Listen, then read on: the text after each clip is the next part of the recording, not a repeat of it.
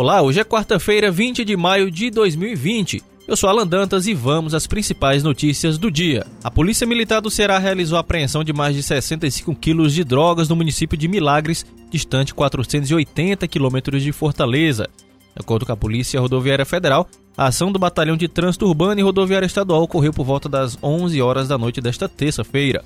Foi realizada a abordagem de um veículo Gol no posto de fiscalização da PRF em Milagres, quando os policiais encontraram 60 quilos de maconha distribuídos em 63 tabletes e 5 quilos de cocaína em 5 tabletes. O material estava dentro de uma caixa no porta-malas do carro. A PRF informou ainda que foi dada voz de prisão ao condutor e passageiro que estavam no veículo. Eles foram conduzidos para a delegacia de Brejo Santo, onde foi realizado flagrante no artigo 33 e 34 da Lei de Drogas. O Programa Estadual de Proteção e Defesa do Consumidor, o DECOM, recebeu 170 reclamações sobre compras de produtos e serviços na internet desde o início do período da quarentena. O número é referente ao período de 23 de março a 19 de maio. O Ministério Público do Ceará atende consumidores que precisam fazer compras pela internet ou por telefone e querem orientação. O assessor jurídico do DECOM, Ismael Braz, orienta consumidores a tomar alguns cuidados antes de adquirir o serviço, como verificar se existe endereço físico, se existe reclamações sobre a empresa nos ambientes digitais ou no órgão de defesa do consumidor e se ela tende a resolver. A promotora de justiça Liduína Martins, secretária executiva do DECOM, destaca que os consumidores relatam demora ou a falta de entrega do produto e problemas na realização do pedido além de questões relacionadas a contratos e serviços não fornecidos. O Ministério Público do Ceará repassou para a Secretaria Estadual de Saúde um lote de 59.800 máscaras descartáveis apreendidas na Operação Careza. A entrega do material ocorreu na sede da Procuradoria-Geral de Justiça do Estado nesta terça-feira. Durante o encontro estiveram presentes os promotores de justiça Nelson Gesteira e Lucas Azevedo e o secretário executivo da Saúde Cláudio Vasconcelos.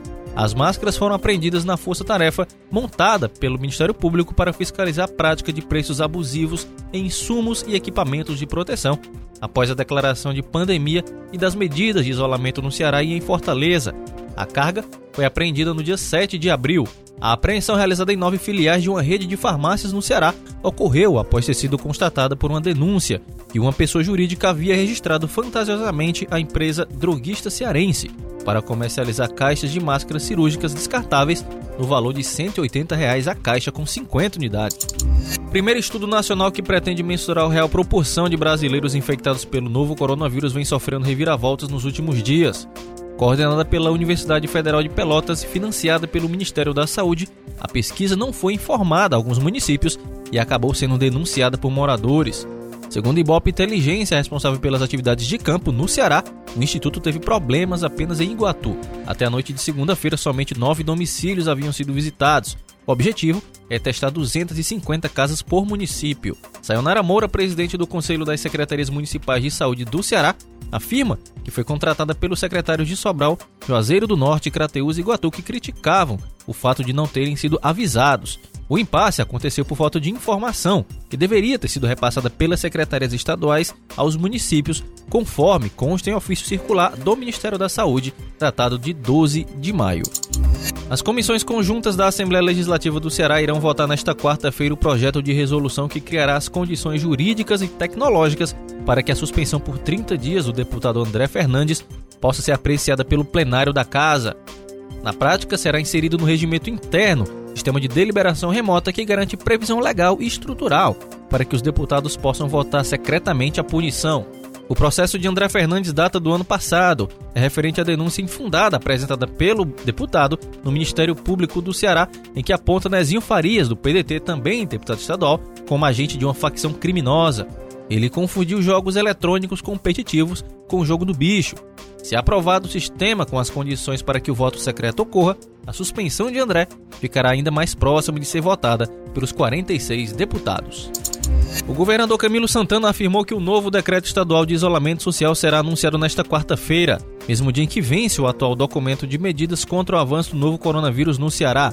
A decisão foi divulgada na noite desta terça-feira, após o dia de reuniões com o prefeito Roberto Cláudio e as equipes da Secretaria de Saúde do Estado e Secretaria Municipal de Saúde. Camilo destaca que, mesmo diante da gravidade da situação, especialistas avaliam uma tendência de estabilidade no quadro da capital neste momento. Que chega a ser um alento, embora com muita precaução, publicou o governador Camilo Santana em sua rede social.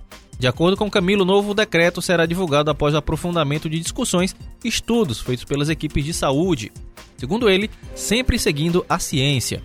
Atual decreto estadual de isolamento vigora até esta quarta-feira, dia 20, e veio com determinações mais rígidas devido à crescente curva de contaminação da doença no Ceará, sobretudo na capital, que concentra a maioria dos casos de coronavírus. Governo do estado disponibilizou auxílio financeiro para profissionais de saúde com coronavírus que precisem se ausentar do trabalho. Auxiliares e técnicos de enfermagem são as maiores vítimas nesta categoria.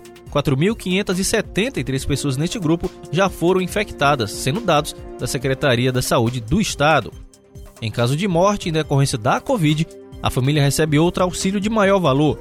Os formulários para solicitar os benefícios por afastamento ou por óbito estão no site da CESA.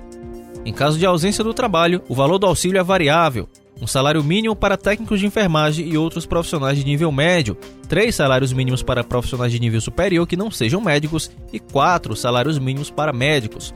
Para óbitos, o valor é de 10 salários mínimos. Independentemente da profissão, o auxílio pode ser solicitado por cônjuge, dependentes ou pais do profissional falecido. Essas e outras informações você encontra no portal opovo.com.br.